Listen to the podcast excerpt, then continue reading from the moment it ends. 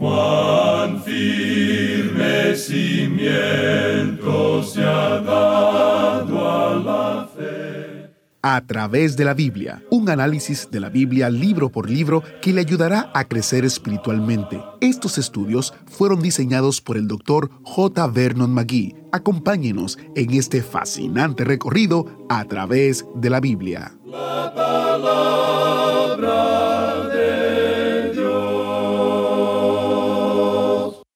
Bienvenidos a través de la Biblia, el programa donde conocemos a Dios en su palabra. Soy su anfitrión, Heiel Ortiz, y estamos en un recorrido a través de la palabra de Dios desde Génesis hasta Apocalipsis y damos gracias al Señor que hoy, en este año 2023, estamos celebrando 50 años del programa en español. Este año 2023 es nuestro año aniversario. Hoy comenzamos nuestro estudio en el maravilloso libro de Filipenses del Nuevo Testamento, un libro que es realmente una carta. Como pronto aprenderemos, Pablo escribió esta carta a los creyentes en Jesucristo que conoció en su segundo viaje misionero. Al igual que Pablo en sus viajes, a través de la Biblia viaja cada día a los lugares y personas que nunca han oído hablar de Jesucristo. Mientras escucha el estudio y crece en su fe como resultado, le invito a que nos ayude a compartir esta enseñanza bíblica con aquellos que aún no conocen a Dios. Ore con nosotros para que Dios multiplique el impacto de a través de la Biblia en la vida de las personas, pidiendo que Dios use su palabra para fortalecer a los creyentes y llamar a muchos más a una relación salvadora con Él a través de su Hijo Jesucristo. Ejemplo, María nos acompaña en el estudio desde Ecuador. María nos escribió, les comento que los estudios bíblicos de a través de la Biblia han sido una bendición en mi vida. Me han permitido conocer más a nuestro amado Padre Dios y compartir con otras personas de esta bendición. Por eso les animo a seguir impactando vidas con el estudio de la palabra. Anthony, que también oye en Ecuador, nos escribió, Qué bendición para el cuerpo de Cristo estos estudios bíblicos me han bendecido y estoy descargando estudio por estudio para poder compartirlo con amigos y familia. Me lleno de gozo poder escuchar la palabra fiel y verdadera. Dios los utiliza para bendición de su pueblo y de aquellos que no le conocen. La gloria sea para Él. Amén, Anthony. Muchas gracias, María. Gracias a ambos por compartirnos cómo este programa bendice sus vidas y ustedes a la vez lo comparten con otros. Iniciamos este tiempo en oración. Padre Celestial, gracias porque tu palabra es viva y eficaz. En este momento iniciamos nuestro recorrido en la carta de Filipenses. Te pedimos, Señor, que tú uses al Maestro y que tu Espíritu Santo nos ministre de manera tal que podamos crecer en nuestra fe y podamos conocerte más para compartirte con otros. En el nombre de Jesús oramos. Amén. En el día de hoy, amigo oyente, llegamos a otra de las epístolas de la prisión. En la última oportunidad en que estuvimos viajando por el Nuevo Testamento, vimos la carta a los Efesios. Ahora esta carta a los Filipenses fue escrita al mismo tiempo que la carta a los Efesios, y era una de las cuatro epístolas que mencionamos en esa ocasión que se llamaban las epístolas de la prisión, porque fueron escritas por el apóstol Pablo durante el tiempo que él estuvo en prisión en Roma. Ya hemos visto la carta a los Efesios y ahora nos toca observar la epístola a los Filipenses. Luego veremos lo que nos dice Colosenses y por último tendremos la pequeña carta a Filemón. Esta epístola que Pablo escribe a los Filipenses es una de las cartas más hermosas que él haya escrito. No tiene ninguna crítica contra la iglesia de Filipos y parece que las cosas andaban muy bien en ese lugar. Él tenía una relación muy personal, cercana, podríamos decir íntima con esta gente. Si nos atenemos a lo que dice esta epístola, Pablo se sentía más cercano a la iglesia de Filipos que a cualquiera otra iglesia que él fundó. Y las personas en Filipos parecen haberle amado a él mucho más que cualquier otra iglesia. Y como resultado, tenemos esta carta que es algo selecto. Pablo visitó Filipos durante su segundo viaje misionero. Usted recordará que Pablo y Bernabé habían tenido una división a causa de la diferencia de opinión en cuanto a Juan Marcos. Pablo más adelante cambió su punto de vista en cuanto a Juan Marcos y entonces pudo decir de él, toma a Marcos y tráele contigo, porque me es útil para el ministerio. Pero en este segundo viaje misionero, Pablo no quiere saber nada de tener a Juan Marcos con él, porque él había demostrado cierta eh, cobardía y quería regresar a su hogar cuando ellos se encontraban en Asia Menor. Y aquí Pablo continúa con su viaje. Él tomó como acompañante a Silas y Bernabé continuó su viaje con Juan Marcos. Luego Pablo fue a visitar a los Gálatas y a las iglesias que él había fundado durante su primer viaje misionero. Pablo y Silas intentaron ir a Asia y según el relato que tenemos en el libro de los Hechos de los Apóstoles, fue prohibido por el Espíritu Santo ir a predicar en ese lugar. Podemos leer en el capítulo 16 de los Hechos de los Apóstoles, allá en el versículo 6, lo siguiente, y atravesando Frigia y la provincia de Galacia, les fue prohibido por el Espíritu Santo hablar la palabra en Asia. Esa zona estaría abierta más adelante para Pablo, pero en ese viaje en particular se le prohibió entrar allí. Él no podía dirigirse hacia el sur, así que naturalmente él se dirigió hacia el norte. Intentaron entrar a Bitinia, ciudad que se encontraba en la costa sur del Mar Negro, donde había gran número de personas. En esa zona se encontraba una población formada en su mayoría por judíos, ya que en ese lugar existían muchas colonias de ellos, en lo que hoy llamamos Turquía. En aquellos días se llamaba Bitinia y era un lugar de veraneo. Tenía un clima muy hermoso. Hablando honradamente, el clima de ese lugar durante el verano era algo insuperable. Se nos dice nuevamente que Pablo intentó ir a ese lugar, pero el Espíritu no se lo permitió. Eso lo podemos leer allá en el capítulo 16 del mismo libro de los Hechos de los Apóstoles, en el versículo 7. Así es que nuevamente Pablo encuentra una barrera, digamos, en su camino hacia el norte. Pablo no se podía dirigir hacia el sur, tampoco podía dirigirse hacia el norte, y él venía del este. Así que había una sola dirección hacia la cual él podía dirigirse, y esa era la de ir hacia el oeste. Así se lo indicó el Espíritu Santo a Pablo y a Silas. Esa era la única dirección que ellos podían seguir. De modo que ellos se dirigen al oeste y llegan a la ciudad de Troas, donde se detuvieron a esperar órdenes. Estamos seguros que si uno de nosotros hubiera estado en la ciudad de Troas, y nos hubiéramos encontrado con el apóstol Pablo, le hubiéramos preguntado, Hermano Pablo, ¿qué está usted haciendo aquí? Bueno, hubiera respondido él, me encuentro en mi segundo viaje misionero. Entonces le hubiéramos preguntado, ¿y a dónde va? Y él nos hubiera contestado, no lo sé. Y usted y yo, siendo creyentes bíblicos y separados por veinte siglos de la situación, tendríamos toda la información que nos llega de esa época y le hubiéramos dicho, Hermano Pablo, ¿me va a decir que siendo el gran apóstol de los gentiles, no sabe a dónde se tiene que dirigir? Y creemos que él nos hubiera respondido, sí, usted tiene razón. Y hubiera continuado diciendo, no sé a dónde tengo que dirigirme. Y nosotros hubiéramos quedado bastante sorprendidos, porque en el día de hoy hablamos mucho acerca de la guía, de la dirección del Señor. Hay veces en que nos cansamos un poquito de escuchar a tanta gente decir algo acerca de ser guiados por el Señor. Para algunas personas es muy fácil el decir que el Señor los guía en esa dirección o en aquella otra. Bueno, amigo oyente, a mí no me sucede así. Hay algunos creyentes que dicen que han orado por uno o dos días y luego saben exactamente en qué dirección seguir porque el Señor les ha mostrado el camino. Amigo oyente, eso no deja de molestarnos un poco porque nunca hemos tenido una guía tan definida en esa manera. A mí, por ejemplo, siempre me gusta leer en las páginas de la palabra de Dios y encontrar cómo en el libro de Ruth, por ejemplo, cuando ella salió de la ciudad de Belén esa mañana, no sabía a qué campo se iba a dirigir, pero finalmente se dirigió al campo exacto donde tenía que ir. El Espíritu le guió donde tenía que ir. El Espíritu de Dios le había guiado, pero ella no lo sabía al principio. Y Pablo aquí no sabía tampoco dónde ir, y nosotros podemos estar en esa posición muy a menudo. Pablo está esperando aquí recibir órdenes. Y luego Pablo tiene una visión de un varón de Macedonia. Este hombre estaba de pie y le rogaba diciendo, pasa a Macedonia y ayúdanos.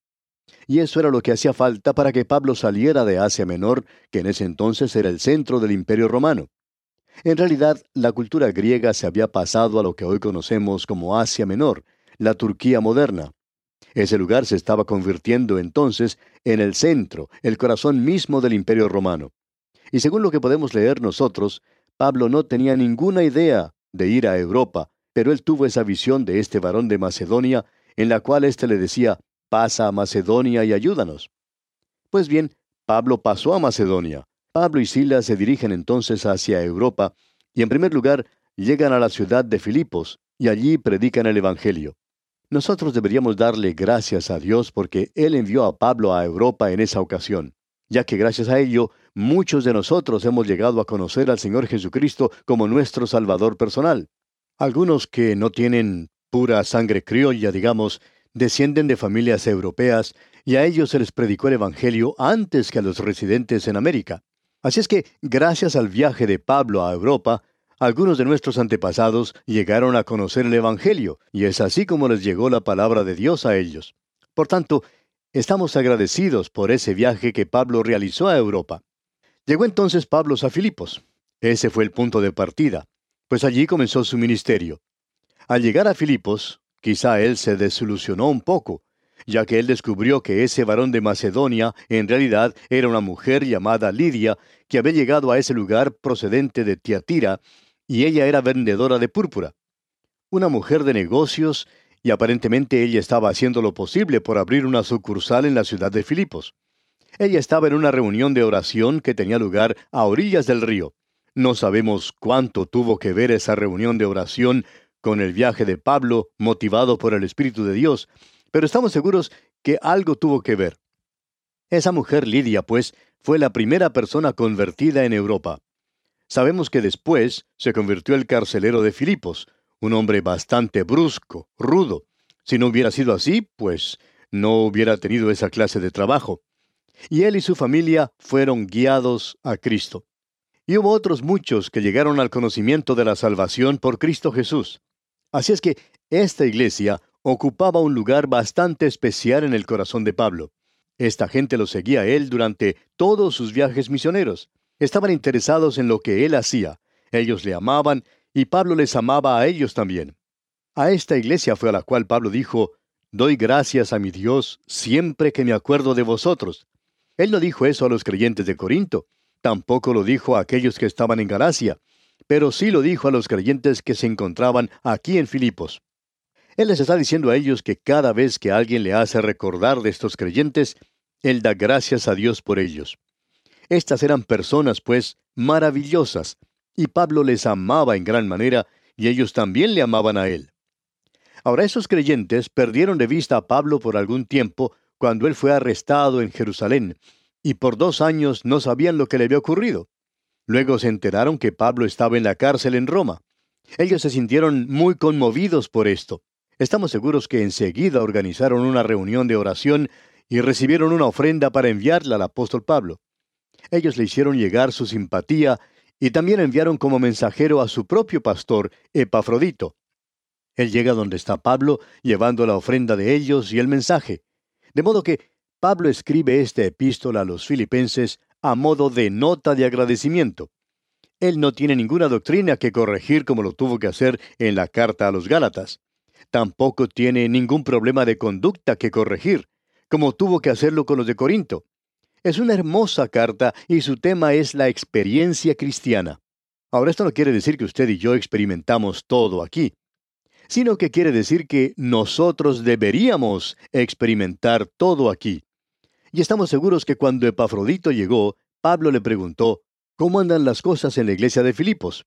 A lo cual Epafrodito respondió, bueno, las cosas marchan muy bien por allá.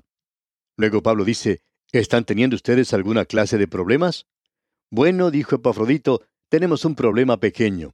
Y este era el problema. Había dos mujeres en la iglesia que no querían hablar la una con la otra. Tenían un pequeño problema. Pablo no se ocupó de eso sino hasta cuando uno llega allá al capítulo 4 y el versículo 2, donde dice, Ruego a Evodia y a Sintique que sean de un mismo sentir en el Señor. Estas dos mujeres no eran de un mismo pensar y tenían alguna clase de problema, alguna dificultad. Siempre nos hemos preguntado lo que esto podría haber sido. Quizá podría haber ocurrido algo como lo siguiente. La señora Evodia quizá era la presidente de la sociedad misionera, digamos, y la señora Sintique podría haber sido la presidente del coro. Y ambos grupos pensaban que cierta noche tenían la iglesia para realizar sus propias actividades. Hubo cierta confusión acerca de la fecha y ambos grupos llegaron al mismo tiempo. Entonces la señora Evodia le dijo a la señora Sintique lo que ella pensaba, y luego la otra le replicó de la misma manera. Ellas quizá pensaban de la misma manera, pero estaban dirigiéndose en caminos un poco diferentes, ¿ve usted? Así es que estas dos mujeres eran un poco frías la una con la otra. Quizá eso fue lo que ocurrió allí. Parece que no era nada serio. Así es que Pablo dice, ruego a Evodia y a Sintique que sean de un mismo sentir en el Señor. Eso aparentemente era lo único que andaba mal. Más adelante, en ese mismo capítulo, Pablo les agradece por su ofrenda. Pero de lo que él escribe en la carta es acerca de la experiencia cristiana. Ahora, en el capítulo 1 de esta epístola a los filipenses, encontramos la filosofía de la experiencia cristiana, o la podríamos llamar del vivir cristiano. Y eso me gusta más. Tenemos la filosofía del vivir cristiano. Luego, en el capítulo 2, encontramos la norma del vivir cristiano.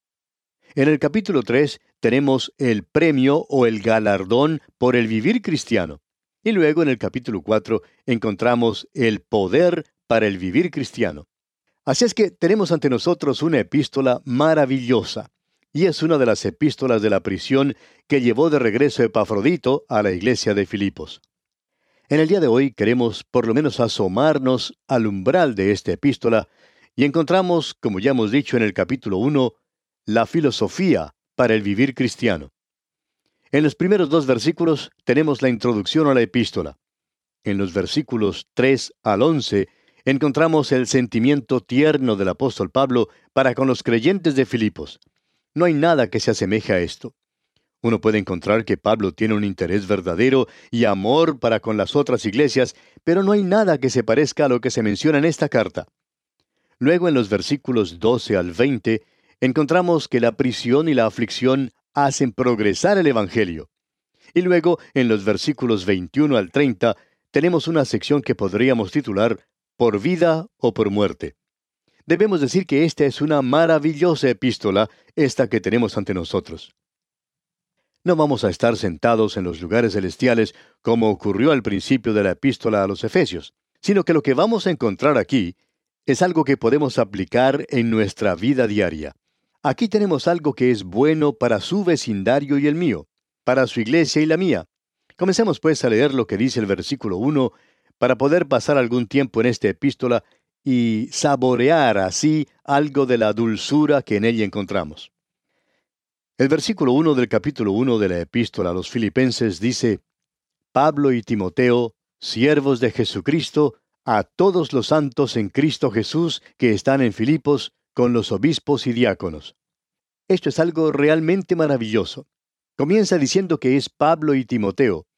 Nuevamente debemos destacar el hecho de que Pablo toma a este joven predicador y lo coloca a su propio lado, dándole ánimo. Este joven es Timoteo. Pablo le amaba y él lo llamaba su hijo en el Señor, y estaba interesado en su progreso.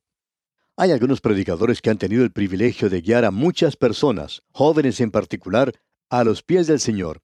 Y eso es algo maravilloso, que ellos piensan que estos convertidos son algo así como sus propios hijos. Y hay algunos que tienen esos hijos espirituales por todas partes del mundo y los pueden amar en el Señor. Opinamos que lo que el apóstol Pablo hace aquí es algo maravilloso, el de colocar a este joven predicador a su propio lado. El nombre de Pablo nos ha llegado a través de los siglos, y donde quiera que usted escuche algo acerca de Pablo, usted también va a escuchar algo acerca de Timoteo. Pablo tuvo mucho cuidado que eso fuera así. ¿Y cuán maravilloso es eso, amigo oyente? Pablo se llama a sí mismo y a Timoteo siervos de Jesucristo. Usted recuerda que en la epístola a los Gálatas él dice, Pablo, apóstol. Él descansa en su apostolado y lo defiende, y uno encuentra que él hace eso una y otra vez. Vuelve a hacerlo allá en la carta a los Corintios. Pero aquí es algo diferente, ya que él amaba a los filipenses y no tenía por qué tratar de defenderse a sí mismo. Los creyentes de Filipos sabían que él era un apóstol. Todos ellos habían sido guiados a los pies del Señor por Pablo mismo. Y entonces Pablo comienza, Pablo y Timoteo, siervos de Jesucristo. Y él ocupa este humilde lugar, el lugar que le pertenecía. Luego él sigue diciendo, a todos los santos. Él no está escribiendo a una pequeña camarilla en la iglesia de Filipos. No está escribiendo al grupo de la señora Sintique o al grupo de la señora Evodia. Él está escribiendo a todos los santos y cada creyente es un santo. En realidad debemos decir que la familia humana está dividida en simplemente dos grupos, los santos y los que no lo son. Los santos son los creyentes en Cristo Jesús, y no son santos debido a su conducta, sino gracias a la posición que ocupan en Cristo Jesús, lo que quiere decir sencillamente lo siguiente. Santo quiere decir separado para el uso de Dios, aquello que pertenece a Dios. Esos viejos utensilios que se encontraban en el tabernáculo eran llamados vasos santos, y estaban muy usados y gastados. No parecían cosas santas, pero sí lo eran. ¿Por qué? Porque habían sido separados para el uso de Dios, y eso tiene que ser la posición de cada hijo de Dios, separado para el uso de Dios. Y Pablo se dirige a ellos diciéndoles, a todos los santos. Ahora ellos están en Cristo Jesús. Hemos dedicado mucho tiempo a esa palabra, así que no vamos a dedicar tiempo para ello en este día, pero ¿qué es lo que quiere decir el ser salvos? Bueno, quiere decir el estar en Cristo Jesús, y uno llega a ocupar ese lugar por medio de la fe en Cristo. El Espíritu Santo lo bautiza a usted en el cuerpo de Cristo, y usted es colocado entonces en Cristo por medio del Espíritu de Dios, por lo que conocemos como el bautismo. Ahora, estos creyentes aquí están en Cristo Jesús, pero estaban en Filipos. Y en realidad no importa dónde estos creyentes estén, no interesa dónde esté usted, amigo oyente. Puede que usted esté en Bogotá, Colombia, en Caracas, Venezuela, en La Paz, Bolivia, en Quito, Ecuador, allá en Santiago de Chile o en la Patagonia. No importa dónde esté en cualquier ciudad. Lo importante, amigo oyente, es si usted está en Cristo Jesús. Esto es lo que tiene importancia aquí. Luego Pablo dice, con los obispos y diáconos. Es interesante ver que esta palabra obispo se refiere a la tarea que esos hombres realizaban. Esa es la palabra pastor. Y el término ancianos se refiere a la persona, al individuo. Estos deberían ser hombres maduros. O sea que son la misma cosa. Uno de los términos se refiere a la tarea, al oficio, y el otro se refiere a la persona.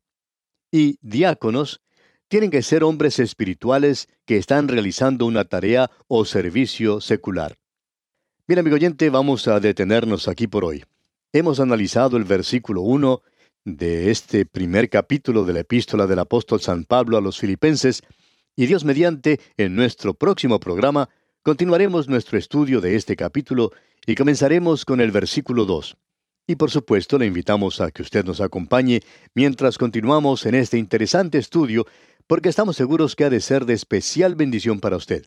Al despedirnos, dejamos con usted las palabras del apóstol Pablo, estando persuadido de esto, que el que comenzó en vosotros la buena obra, la perfeccionará hasta el día de Jesucristo. Hasta entonces, pues, amigo oyente, que Dios le bendiga, es nuestra ferviente oración. Agradecemos que nos acompañara en el estudio de hoy. Le invitamos a que visite nuestro sitio en internet a través de la biblia.org. Ahí puede suscribirse para recibir las notas y bosquejos de lo que estamos estudiando y noticias del ministerio. También encontrará la variedad de libros y materiales gratuitos que tenemos para usted. El sitio es a través de la biblia.org. Todo lo que hacemos es posible gracias al Señor y a personas como usted que se unen a nosotros en la obra de llevar la palabra entera al mundo entero. A través de la Biblia es una producción de Radio Transmundial.